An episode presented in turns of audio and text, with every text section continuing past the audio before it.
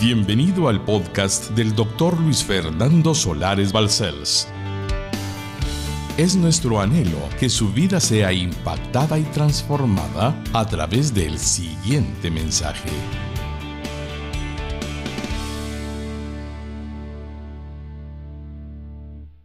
Quiero contarles que tengo una predicación muy bella. Los pastores, más que ningún otro que nos oiga, aprendemos de la prédica porque estudiamos varias veces los textos, oramos y le pedimos a Dios que nos use. Y en la medida que nos vamos metiendo dentro de su presencia divina en el tema que Él quiere darnos, más y más se nos abre el entendimiento para comprender por qué Él quiere que prediquemos de lo que hoy voy a predicar. Quiero advertirle a toda la iglesia que puede parecerle un tema poco oído, pocas veces escuchado, pero no significa que tenga menos importancia que lo que oímos frecuentemente. Por el contrario, va a conocer el corazón de Dios y va a conocer por qué lo salvó. Voy a contarles una anécdota muy sencilla, muy simple. Un cazador mató a una mamá águila y vio el nido donde había quedado aquella ave pequeñita sin su mamá águila.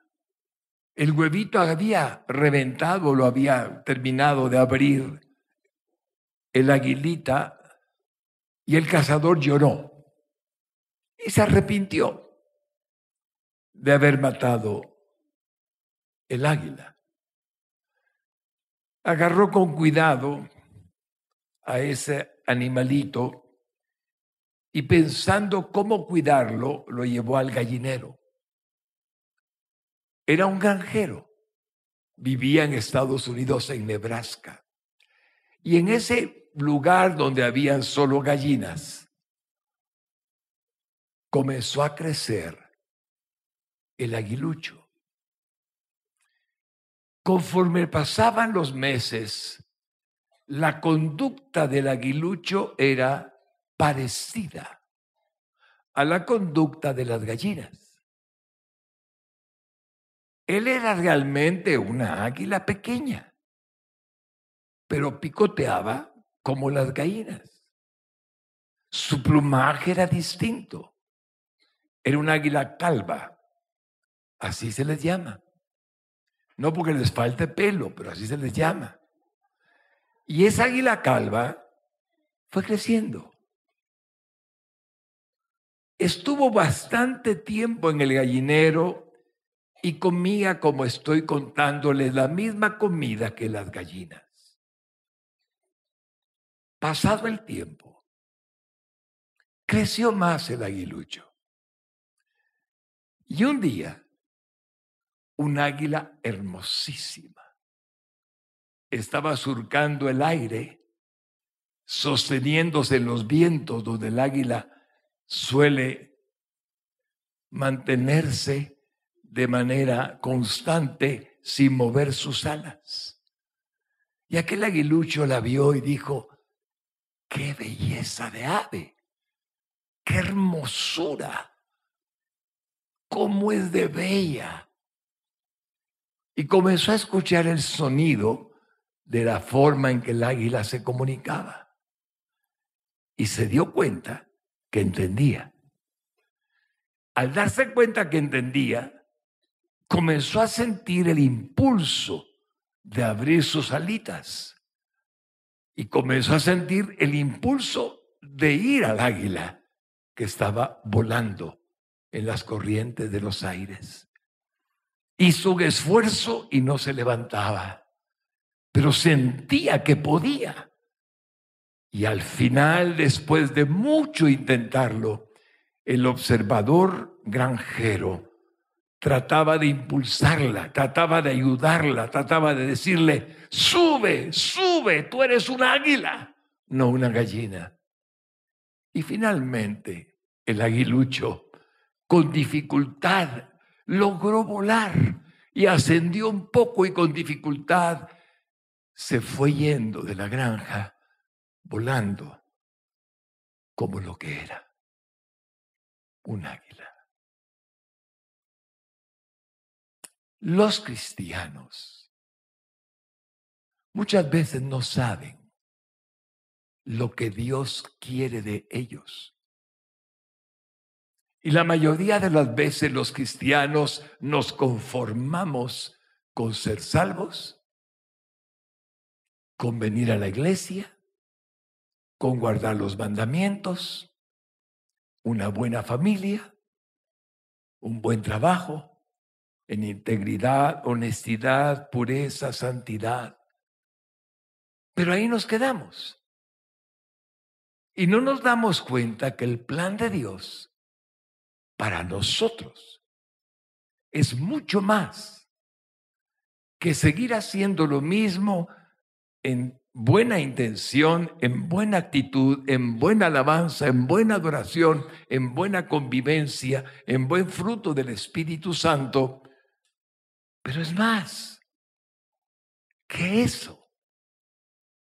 Y todavía a veces nos desanimamos los cristianos porque no entendemos porque el diablo sigue hiriendo y lastimando a muchos de nuestros hermanos que han bajado la guardia y no han velado y no se han preocupado de mantener a Cristo en plenitud. Y entonces piensan que probablemente ellos tampoco van a hacer mucho, por lo menos no van a pecar como el hermanito que pecó, pues por lo menos eso. Pero se quedan cortos en cuanto al plan de Dios. Y hoy vamos a comenzar una serie. El tema de la predicación de la serie es transformándonos a la estatura del varón perfecto. ¿Verdad que es asombroso? ¿Verdad que Dios es real? ¿Verdad que Dios hace como Él quiere? Es transformación. Y como ven, estamos siendo transformados a la estatura del varón perfecto. Y no hay más varón perfecto que uno. ¿Cómo se llama? Jesucristo, el varón perfecto. Entonces, Dios está transformándonos a la estatura del varón perfecto. Pero esa transformación es mucho más que lo que hemos dicho antes. Y de eso se trata la serie que hoy vamos a comenzar. Por favor, busquen el capítulo 4 de Efesios, epístola del apóstol Pablo a los Efesios Tenga la bondad de buscarlo, mi hermana linda, mi hermano lindo, en el capítulo 4. Ahí vamos a comenzar y versículo 11 al 16. Efesios capítulo 4 y versículos 11 al 16. Comienzo en tu presencia, divino Jesucristo, y él mismo, Jesucristo, constituyó a unos apóstoles. Fueron doce más Pablo. Nadie se salga del texto. Doce apóstoles más Pablo. El último como un abortivo. Luego a otros profetas. El Antiguo Testamento está lleno de profetas. Jeremías, Samuel, Daniel y más. A otros evangelistas. Todo lo que los pastores y apóstoles de la época primitiva hicieron fue evangelizar, comunicar el santo evangelio de la salvación que hizo Dios a través de Jesucristo al pecador. A otros constituyó pastores y a otros maestros de la palabra santa. Versículo 12. A fin de perfeccionar. ¿Qué palabra es clave? Diga conmigo, perfeccionar. Usted ya es santo, a los santos, pero dice perfeccionar. a los santos para la obra del ministerio. ¿Cuál es el ministerio? El evangelismo, la predicación de la palabra, el conocimiento de la verdad, ministrar de Dios a la humanidad perdida para la edificación del cuerpo de Cristo. Cuerpo de Cristo significa el que fue engendrado por Dios, por el Espíritu Santo, y vive Él en cada hombre y mujer que fue engendrada. El cuerpo de Cristo es el cuerpo de quien es la cabeza que está en el cielo. Jesús es su santísimo nombre, el Cristo eterno, y usted tiene el Espíritu de Cristo. Por eso es su cuerpo. Pueden notar que hasta que todos lleguemos a la unidad de la fe, a una sola fe, no doctrinas que no están en la Biblia. Eso no es unidad de fe. Esas son doctrinas de hombres que no tienen nada que ver con la palabra de Dios. Unidad de la fe, la sana doctrina y del conocimiento del Hijo de Dios. El que conoce a Jesucristo conoce la verdad. Él es Dios encarnado. Cuando Él habla, Dios habla. A un varón perfecto. Eso es lo que dice el Espíritu Santo. Quiero tu perfección. Solo permíteme hacerla a un varón perfecto, a la medida, nos compara de la estatura, no hay más alto, no hay más grande, de la plenitud de Cristo. Y usa la palabra plenitud porque no puede haber nada más ancho, más alto y más profundo que Cristo, quien es Dios, a su plenitud, para que ya no seamos niños fluctuantes Ah, ¿qué dijo aquel? Ah, no me digas. No. ¿Y aquel otro? ¿Qué dicen allá? Eso no es más que una niñería. La Biblia es la base de su fe únicamente. Llevados por cualquiera de todo viento, por doquiera, de todo viento de doctrina. Ahora la moda es una, en un tiempo la gente se caía, soplaban, empujaban. Eso ya pasó. Y seguimos en la misma doctrina. ¿Ve cómo el viento de doctrina nos hace desviarnos la mirada? Ah, queremos poder. ¿Para qué? Para lucirnos. Como ven, la palabra siempre ha sido clara y precisa. Él puede hacer que nos caigamos, sí, pero la moda en un tiempo fue esa. Y las modas son de hombre, no son de Dios por estratagema de hombres. Estratagema quiere decir argucias de hombres que para engañar emplean con astucia las artimañas del error. Usted admira a uno que, oh, qué tremendo, yo quiero tu unción. Una vez escuché a alguien decirme, yo soy hijo de fulano de tal. Habló de un hombre.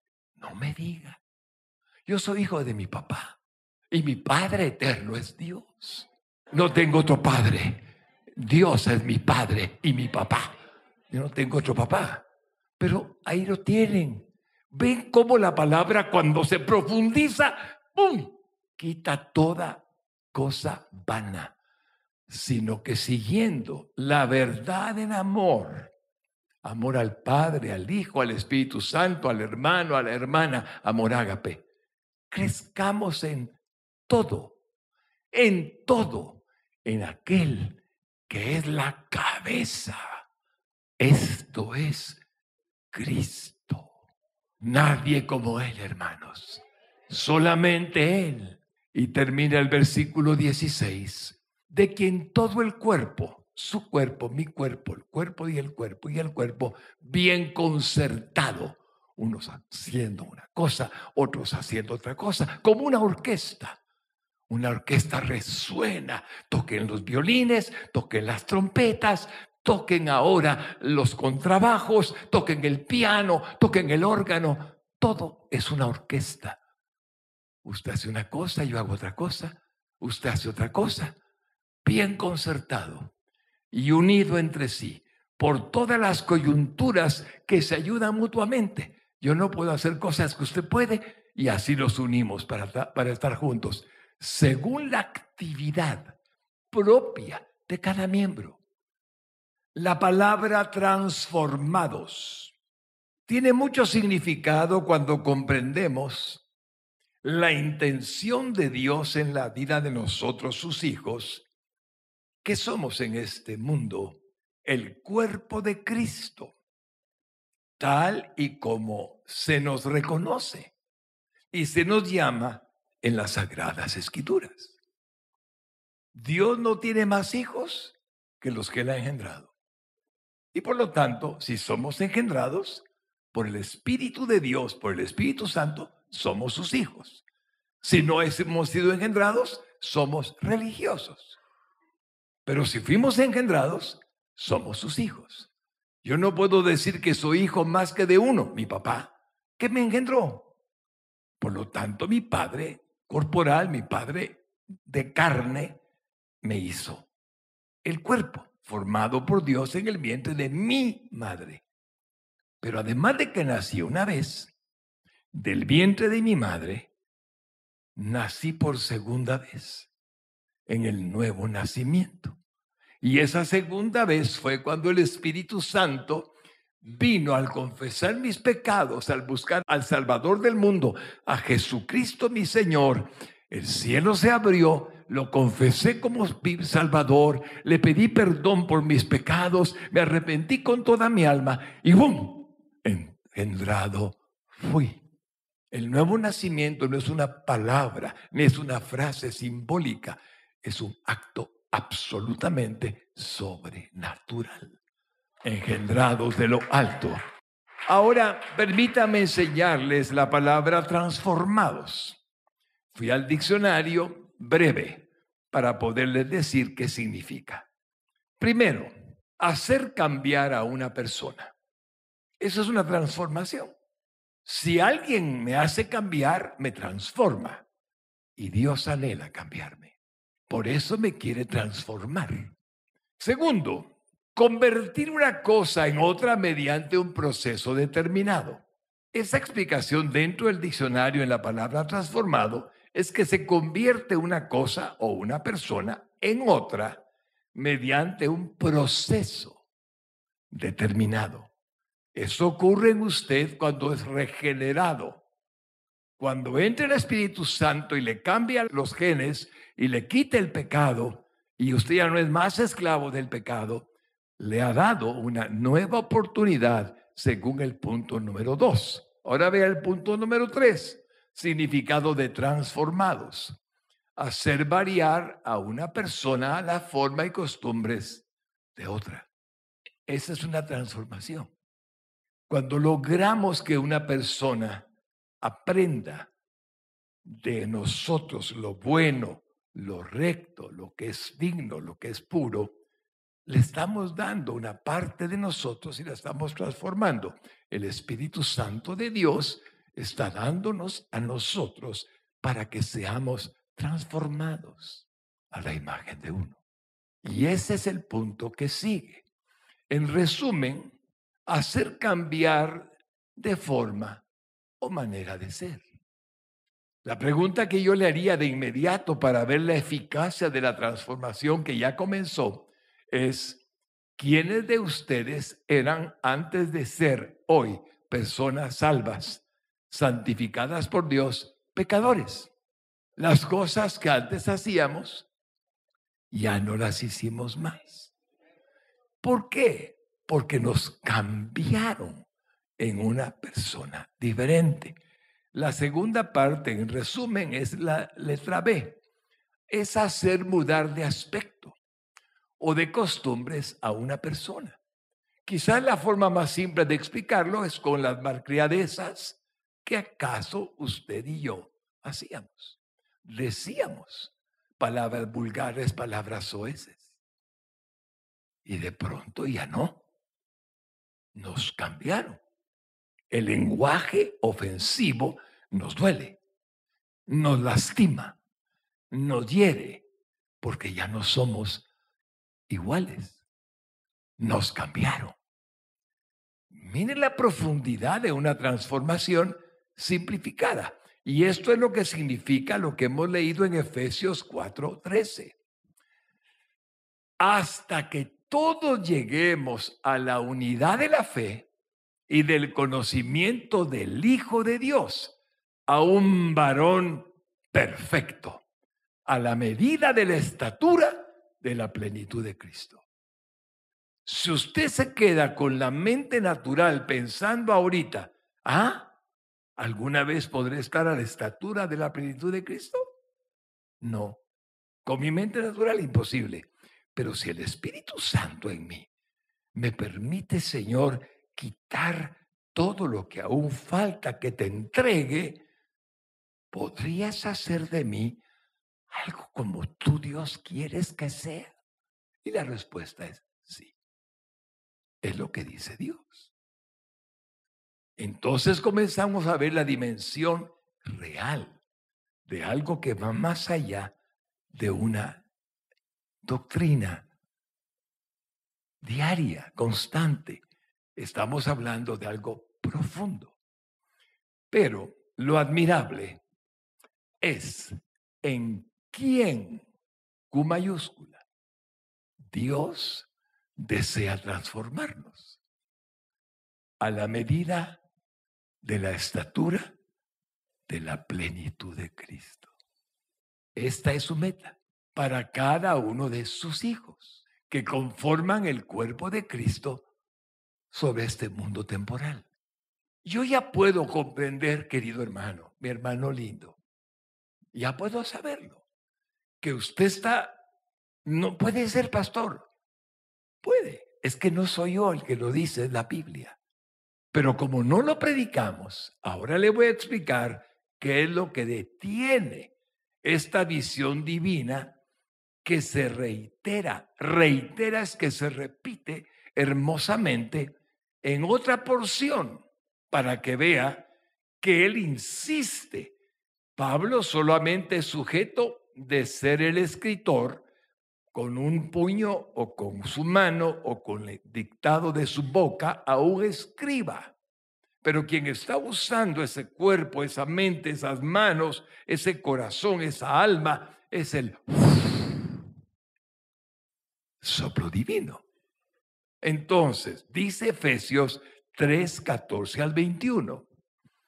Por esta causa, dice Pablo, admirado, doblo mis rodillas ante el Padre de nuestro Señor Jesucristo, de quien toma nombre toda familia en los cielos y en la tierra. Él es soberano, Él no se equivoca, Él es Dios. Entonces, notó que todo lo que estamos viendo es un Dios que no podemos ni imaginar en su grandeza. Bendito sea su nombre. Ahora mira el versículo 16 para que os dé conforme a las riquezas de su gloria. ¿Puede imaginar las riquezas de Dios en su gloria? Yo no, no puedo. Las riquezas de su gloria. Si Él es glorioso, es riquísimo en gloria. Oh Señor, me fulminas. Es imposible. Pero dice, para que os dé conforme a las riquezas de su gloria el ser fortalecidos con poder en el hombre interior por su espíritu. La fuerza de nosotros no radica en nuestro cuerpo, en nuestra mente, radica en el Espíritu Santo de Dios, dice el texto sagrado. Ahora mire el 17. Para que habite Cristo por la fe en vuestros corazones. Aquí está mi hermano. Aquí está. Él es eh, omnisciente, omnipresente, omnipotente y es tan humilde que habita en un corazón de hombre, como en el suyo y en el mío. A fin de que, arraigados, cimentados, fortalecidos como una raíz, eso quiere decir arraigados y cimentados, cimiento, en amor, el amor de Dios, seáis plenamente completamente capaces de comprender con todos los santos. ¿Quién de ustedes es santo? Algunos creen que no. Hermanos lindos, la Biblia les llama santos, hermanos, porque el que está en ustedes es santo, no por nosotros, es por Él. Con todos los santos, cual sea la anchura, de aquí hasta el fin del universo, la longitud, inmedible, la profundidad, hasta lo más profundo del universo, y la altura. No tiene posibilidad de medirse. Y agrega, y de conocer el amor de Cristo que excede, supera a todo conocimiento. Cuando usted mire el universo en alguna toma de alguna fotografía del espacio interestelar, galaxias, vea todo lo que mira. Dios está en todo. Arriba, abajo, al lado izquierdo, al lado derecho. Dios, Cristo, Jesús. Para que seáis llenos llenos de cuánta plenitud de Dios?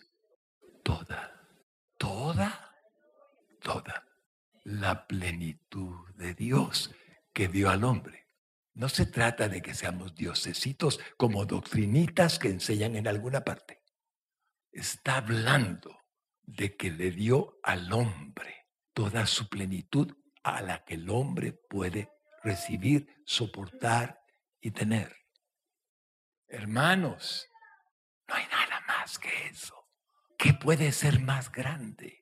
Usted tiene todo, pero nos distraemos. Ya llegaré a ese punto. Lleguemos al 20. Y aquel con mayúscula, que es Dios, que es poderoso para hacer todas las cosas mucho más abundantemente de lo que pedimos o entendemos. Porque no entendemos, mi hermano? Es tan grande según el poder que actúa en nosotros. Déjeme ponerle el ejemplo al águila. Voy a ir al ejemplo del águila. Simple, simple. Todo lo que hizo Dios con un águila fue crearle a las fuertes aspiraciones de ir por encima de las nubes, tener un ojo que podía mirar a kilómetros de distancia, un animalito para hacer su presa, el águila, ahí estaba el potencial. Pero mientras estaba en el gallinero, era una gallina águila. Imposible. Entonces estamos entendiendo que hay un poder que actúa en nosotros. No es el poder nuestro, es un poder de Dios que actúa en nosotros. Ahí está. Y dice finalmente el 21, a Él sea la gloria en la iglesia, en Cristo Jesús, por todas las edades, por los siglos de los siglos. ¿Quién dice amén? Amén. Hermanos lindos, den ese aplauso a nuestro Señor Jesucristo. Ahora, esta poderosa y profunda verdad divina se sostiene desde el comienzo de esta epístola de los Efesios y a toda la iglesia, sin excepción alguna, se lo da. Voy a ponerles otro texto de la misma epístola para que vean la constancia, la constante que tiene la doctrina. Esa constante no es solo en los Efesios, pero en esta en particular destaca el propósito divino para cada hijo suyo.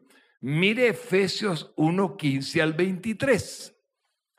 Por esta causa, también yo, habiendo oído de vuestra fe en el Señor Jesús y de, de vuestro amor para con todos los santos, no ceso de dar gracias por vosotros, haciendo memoria de vosotros en mis oraciones, para que el Dios de nuestro Señor Jesucristo, el Padre de Gloria, os dé espíritu de sabiduría. Ah, Señor, dame sabiduría. Por favor, porque quiero entender tu plan para mi vida. Y de revelación en el conocimiento de Él. Cuando usted llega a, tener la revelación del conocimiento de Cristo, se asombra, mi hermano lindo. Hermana linda, cae de rodillas. ¡Ah! cuánto ignoré por años lo que tú querías que yo supiera. Mira el versículo 18. Alumbrando los ojos de vuestro entendimiento para que sepáis cuál es la esperanza a que Él os ha llamado. ¿Cuál es la esperanza que Dios tiene en usted por nombre, hermano lindo? ¿Qué esperanza tiene Dios en usted? Por nombre. ¿A qué esperanza le ha llamado Dios? Para que la sepa. Porque si no la sabe, Señor, dame el pan nuestro de cada día y demos la respuesta porque Él es fiel. Señor, ayúdame a conseguir trabajo. Él le da el trabajo porque Él es fiel. Señor, que no tenga problemas en mi casa, no los tiene. Y ahí estamos dando vueltas y dando vueltas. Pero ¿cuál es la esperanza a la que Él nos ha llamado? ¿Y cuáles las riquezas de la gloria de su herencia en los santos? Ay, hermanos benditos, sigamos al 19. ¿Y cuál la supereminente? El, apóstol Pablo no puede usar otra palabra, ni siquiera dice super, lo supereminente eso es una palabra conjugada, son dos palabras en una. Grandeza de su poder para con nosotros. Es su poder en usted. Así lo hizo. Le dio a su Hijo, le dio a su Espíritu. Los que creemos según la operación del poder de su fuerza, su fuerza, su fuerza, su fuerza. No mi fuerza, su fuerza. Dice el versículo 20, la cual operó en Cristo, resucitándole de los muertos y sentándole a, su diestra en los lugares celestiales, sobre todo principado y autoridad y poder y señorío. No hay nada que supere en ninguna forma el señorío y el poder y el trono del Rey de Reyes y Señor de Señores, Jesucristo. Y sobre todo nombre que se nombra, nadie es más que Jesucristo, ni existe ni existirá, no solo en este siglo, sino también en el venidero. Nombre sobre todo nombre. Versículo 22. Y aquí viene. Y sometió el Padre todas las cosas bajo los pies de Cristo todo bajo sus pies. Él es el Señor de todo. Y lo dio por cabeza. Y aquí viene el regalo del cielo a usted. Y lo dio por cabeza sobre todas las cosas a la iglesia.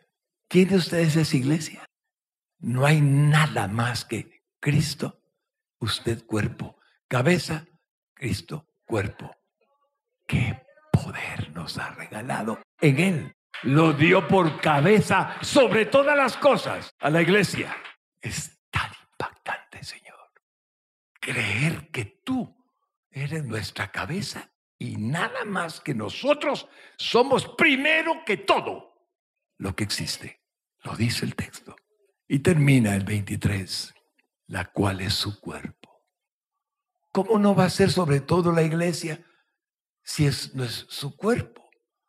La plenitud de aquel. La iglesia es la plenitud de Cristo que todo lo llena en todo. Como vemos claramente en tres pasajes distintos, solo para estar seguros que la doctrina que estamos enseñando es exactamente la misma desde el capítulo 1 hasta el capítulo 6, la misma doctrina. Y esto es muy importante de entender. Por eso, punto número uno, nuestra transformación es la más alta y sagrada intención de Dios para todos los que tenemos a Cristo en el corazón por su divina elección. Él eligió a usted. Esta es la meta suprema de nuestro Creador para nosotros. La confirmación de esta voluntad divina para todos los que somos llamados por el Espíritu Santo el cuerpo de Cristo está esbozada en varios pasajes del Nuevo Testamento. En donde se nos indica que además de la salvación y el perdón de nuestros pecados, por medio de Jesucristo, que nos concedió mediante su sacrificio en la cruz del Calvario, y gracias al poder glorioso de su resurrección, también es el plan del Dios Trino configurarnos. Una palabra muy bella. Configurarnos. Es decir, darnos la forma de Jesús, el varón perfecto, produciéndonos su figura como el diseño y objetivo divino para nuestra vida, modelándonos según su perfecta voluntad y pidiéndonos que nos sometamos a Cristo para que nuestra carne o el viejo hombre no nos impida el objetivo santo y divino de nuestra transformación. El peor enemigo del hombre es el hombre. Dicho viejo, lo hemos escuchado. Y el peor enemigo del cristiano es su carne. No es el diablo. El diablo a buena carne, buen diablo. Es la carne. Hermanos, no nos hagamos los locos. Es que el diablo me hizo pecar. Así. Pareciera que es un Dios entonces. Nadie lo hace pecar. Uno peca porque quiere. Y el diablo lo engaña. Eso sí es cierto. Hermanos queridos, este es un tema tan profundo que nos reta, nos reta a que seamos más, pero no superiores a nadie, solamente lo que Dios quiere que hagamos, siendo Él el que nos haga. Y en la humildad, Él no da prepotencia ni orgullo, Él da humildad. Por eso, miren lo que dice Romanos 8:29, y con esto vamos a tener claridad. Pues Dios conoció a los suyos de antemano y los eligió para que llegaran a ser como su hijo, a fin de que su hijo fuera el hijo mayor de muchos hermanos. Uno se queda con la boca abierta. Sí, mi hermano. Es que lo que dice parece increíble, pero no es increíble. Es lo que Dios dice. Ahora mire una versión en la que se llama la palabra de Dios para todos. Dios los conocía antes que el mundo fuera creado. ¿Qué Dios tenemos? Ni siquiera existía el mundo ya lo conocía. Mire que Dios tenemos. Y Él decidió que fueran como su hijo. Y quería que el hijo fuera el mayor de muchos hermanos.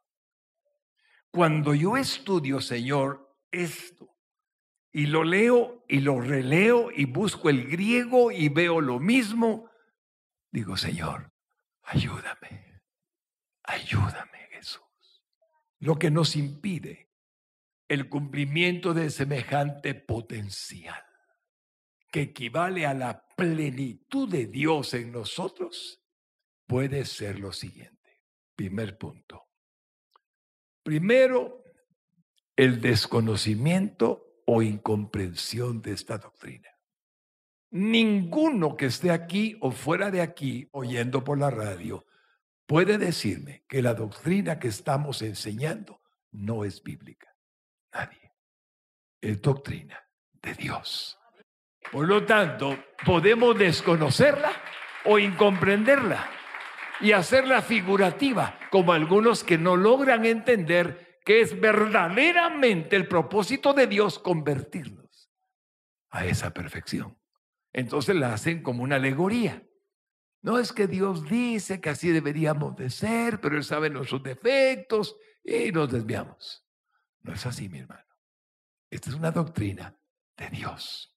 Segundo, el sentimiento de sentirnos indignos de semejante posibilidad debido a los pecados pasados. Todos hemos pecado y aún presentes. Aún hacemos cosas malas y a la acusación de Satanás. Conozco al enemigo y suele actuar como siempre lo hace, descalificándonos. Esta es la segunda. posibilidad de hacer que la doctrina que estamos enseñando, tratando de aplicarla a nuestra vida, no la pongamos en práctica. La tercera, el satisfacer los deseos pecaminosos e inmorales de la mente y de nuestro cuerpo, haciendo que se contriste el Espíritu Santo, quien es el responsable de nuestra transformación. Hermano lindo, voy a decirlo de la manera sencilla. Si yo tengo a Cristo en mi corazón, he sido perdonado de mis pecados. ¿Quién dice amén? Muy bien. Si yo tengo a Cristo en mi corazón y he sido perdonado de mis pecados, cuando me muera voy al cielo. ¿Quién dice amén? Esa es la verdad. Pero noten lo que ahí está escrito.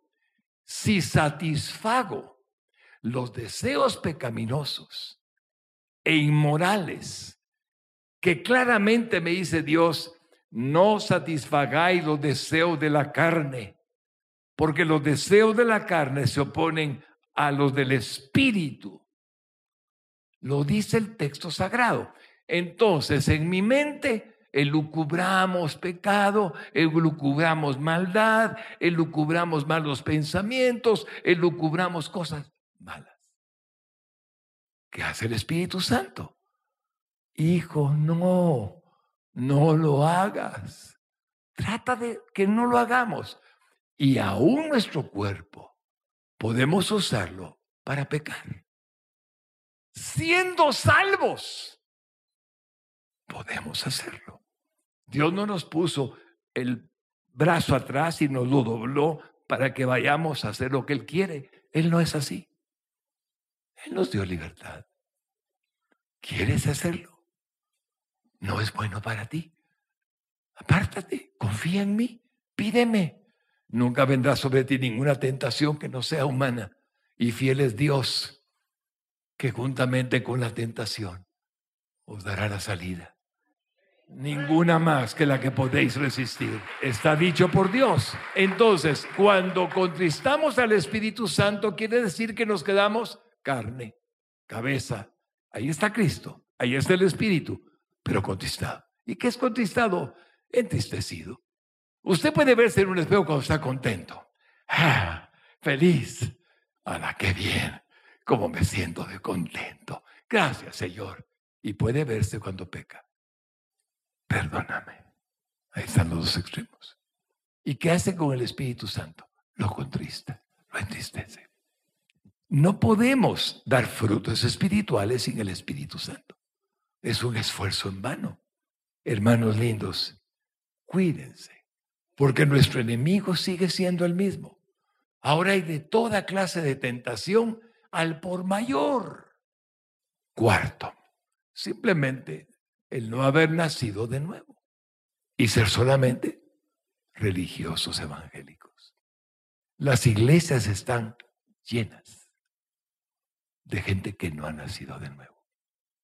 Toman, se embriagan, roban, mienten, adulteran y más. Y cuando digo llenas, no, no se asuste. Así. ¿Por qué? Porque el cristianismo es una religión. No es lo que está Dios procurando.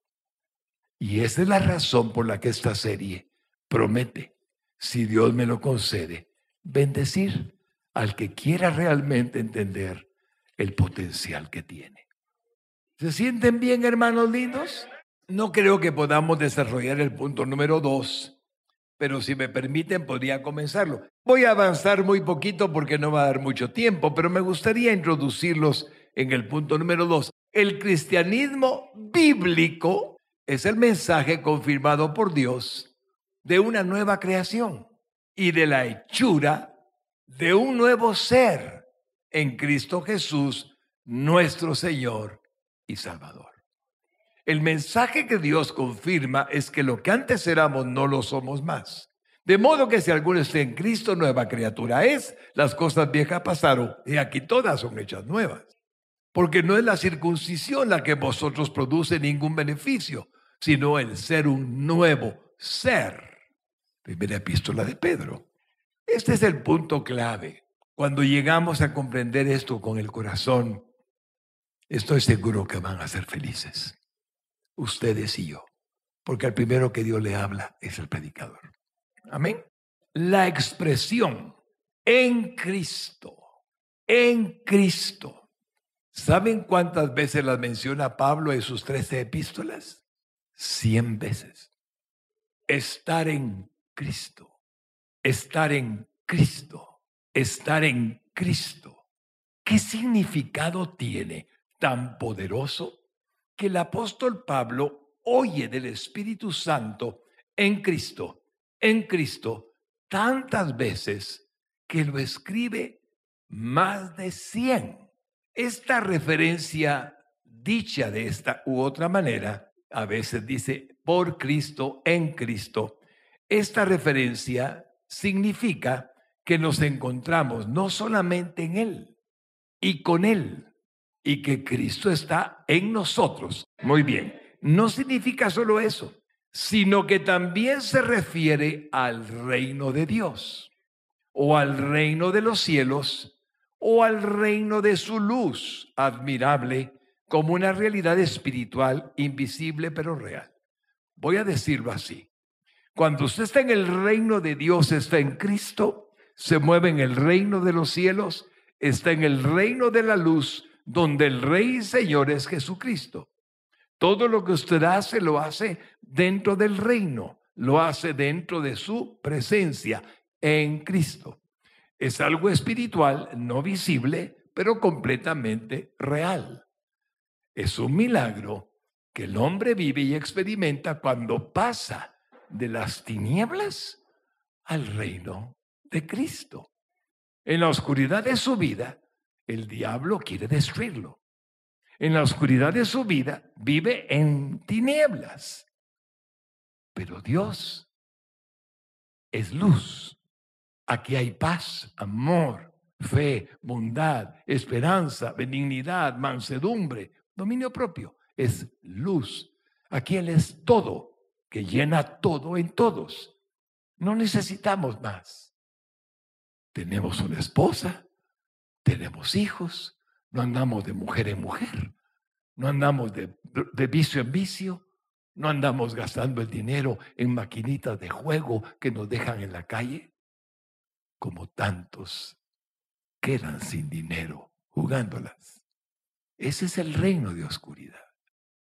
Entonces podemos irnos dando cuenta que antes éramos verdaderos esclavos del pecado pero no nos dábamos cuenta. ¿Usted cree que él no se da cuenta? He dicho en una ocasión, y eso fue de Dios, porque nunca lo había pensado yo. ¿Quién de ustedes sabe que el alcohol que se bebe en cualquier forma, cerveza, whisky, quién sabe que eso es malo para usted? Levánteme su mano, quiero ver quién, quién lo sabe. Muy bien. ¿Y sabe qué dice la gente? Salud. ¿Sí o no? Ceguera. Ceguera.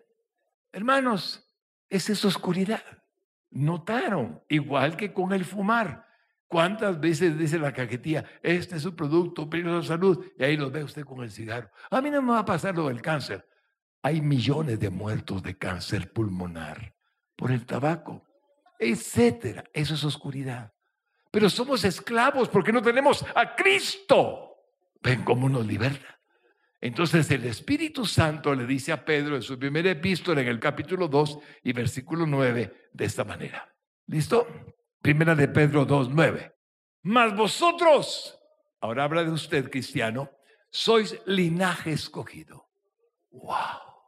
Real sacerdocio, porque ministran un Dios que es el rey del universo. Nación santa pueblo adquirido por Dios. Somos su propiedad, no del diablo, de Dios, para que anunciemos las virtudes de aquel que se llama Jesucristo, que os llamó de las tinieblas a su luz admirable. Voy a ponerles un ejemplo de tinieblas espirituales que viví en Saculeu. En las ruinas de Saculeu, en la parte eh, de abajo hay un como barranco, hay una cueva, la cueva de los brujos. Hace algunos años, ya varios años atrás, estaba predicando en esa región, en Huehuetenango. Estaba predicando la palabra de Dios. Y me dice un joven de la iglesia Lim, donde estaba atendiendo el llamado de evangelismo. Hermano Fernando, esas fueron sus palabras, no quiere, no quiere ver la cueva de los brujos. Y le dije, ¿y existe? Sí me dijo, ¿quiere verla? Bueno, si no incomodamos a nadie para que oremos y que ellos también conozcan a Jesucristo, porque la campaña no vienen. Ah, no, que van a venir. Bueno, vamos pues. Y caminamos un sendero y llegamos a una cueva. Una cueva donde estaba una entrada como un túnel y comenzamos a entrar. Cuando di el primer paso dentro del túnel, ¡bum! Una presencia horrible. No veía nada. Solamente sentía algo horrible a mi alrededor. Jesús, ¿qué es esto, Padre Santo? Ayúdame. Di otro paso más, otro paso más, más fuerte. Estaba penetrando las tinieblas. Adentro, a unos cuantos metros, se miraba velas encendidas y, y había luz que reflejaba la luz que se movía en el fondo de la cueva. Y el Espíritu Santo me habló, no sigas. Señor, amén. No vamos a seguir. ¿Por qué? Porque el Señor está diciéndome, no sigas. No vamos a seguir. Venimos de regreso, caminamos los metros que habíamos caminado y al nomás salir afuera, de nuevo, total paz, total presencia de Dios, total bendición. Esa es exactamente una forma de comparación entre el reino de luz, donde es una esfera, donde nos movemos, y el reino de las tinieblas, que tiene su propio lugar de manifestarse como una esfera negativa. La experimente. Es lo que le pasa a algunos cristianos que sienten algo, mm, aquí no es. Vámonos, no haga nada. Si siente que no, no lo haga. Porque Dios no necesita de su valor. Lo que Dios necesita es su obediencia. Eso es lo que Dios necesita, su obediencia. Así como lo estoy contando, ocurrió el traslado de un ambiente a otro ambiente, de una esfera a otra esfera, por darle un nombre, de tinieblas en el que estábamos al que buscamos de nuevo la luz y Cristo nos respaldó. Todo eso es porque Dios realmente nos trasladó. Ahora somos luz y el enemigo nos aborrece. Y es por eso que podemos entender. ¿Está listo? Vaya. Colosenses 1, 9 al 14. Mire pues, voy a tratar de ser breve. Por lo cual también nosotros, dice el apóstol Pablo, desde el día que lo oímos, no cesamos de orar por vosotros y de pedir que seáis llenos, otra vez, en otra epístola, del conocimiento de su voluntad en toda sabiduría e inteligencia espiritual. Toda la Biblia nos lleva a lo mismo, tratar de imitar a Cristo, a Jesús. Sigamos, para que andéis como es digno del Señor no es digno del Señor que hagamos pecado. De hecho, no lo es. Él nos santificó. Él, nos hizo templos vivos de su espíritu, agradándole en todo. Cuando usted lleva a un invitado a su casa, lo agrada, mi hermano, ¿verdad?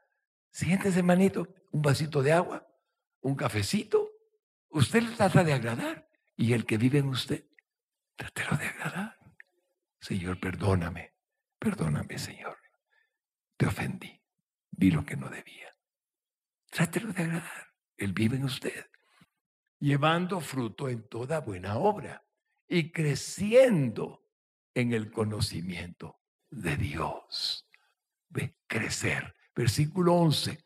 Fortalecidos con todo poder conforme a la potencia de su gloria, para toda paciencia y longanimidad.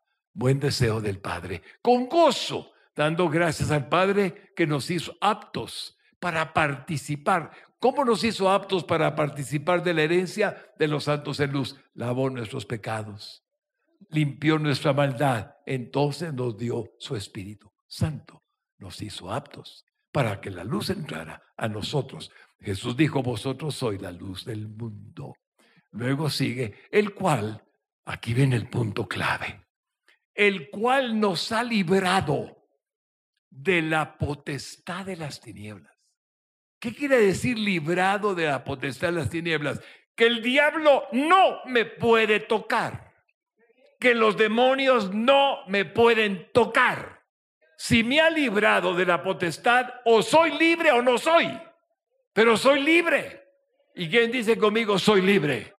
Sea libre, mi hermano, de verdad. Nos libró, nos libró de las tinieblas, del poder de las tinieblas. Nos libró. Nunca tema, nunca tema. Nadie puede arrebatar de las manos de Dios su vida. Nadie.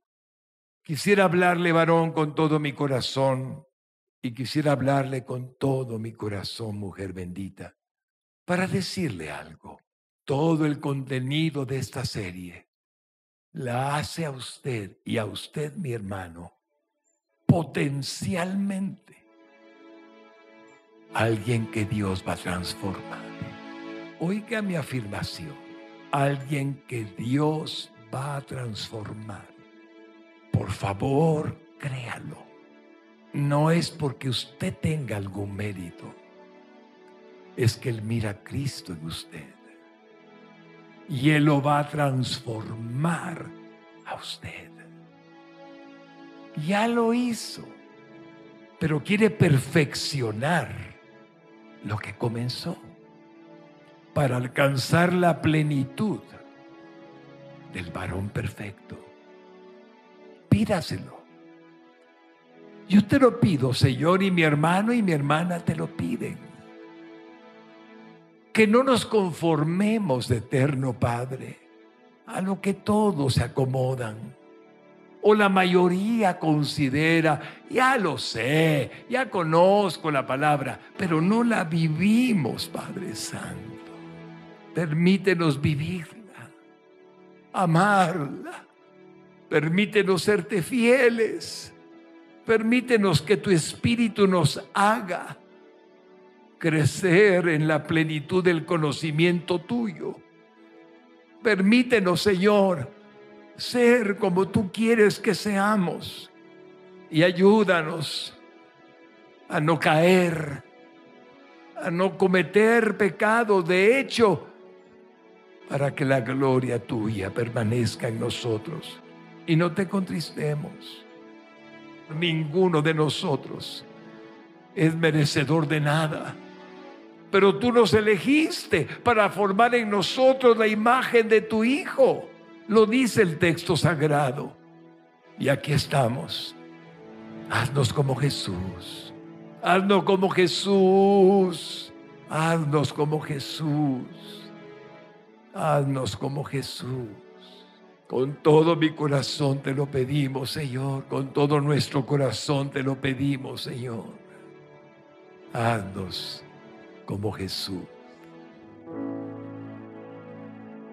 Esta es la oración de fe que puede repetir con todo el corazón y será salvo.